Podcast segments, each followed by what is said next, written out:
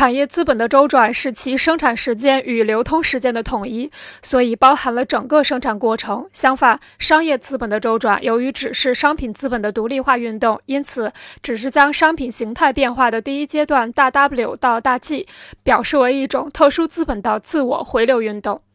从商人角度观察的大 W 到大 G、大 W 到大 G 和大 G 到大 W。表示为商业资本的周转，商人先是购买，将自己的货币转化为商品，然后再卖，把之前购买的商品转化为货币，并如此反复的进行着。在流通过程中，产业资本的形态变化总表示为大 W 一到大 G 到大 W 二，将生产的商品大 W 一出售，获取货币，再用此货币购买新的生产资料大 W 二。这实际上是 W 一与 W 二相交换，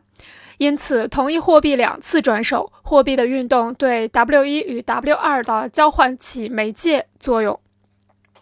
相反，在商人那里，G 到 W 到 G 撇中两次转手的却是同一商品，它只对货币流通到商人手中起媒介作用。商业资本的运动同货币充当流通手段的运动不同。商业资本运动的直接目的是追求利润。由于商业资本的运动是从垫支一定量货币开始，以增值的货币结束，商品买卖只表现为商业资本获利的媒介或手段，因而商业资本追求利润的目的可以一目了然。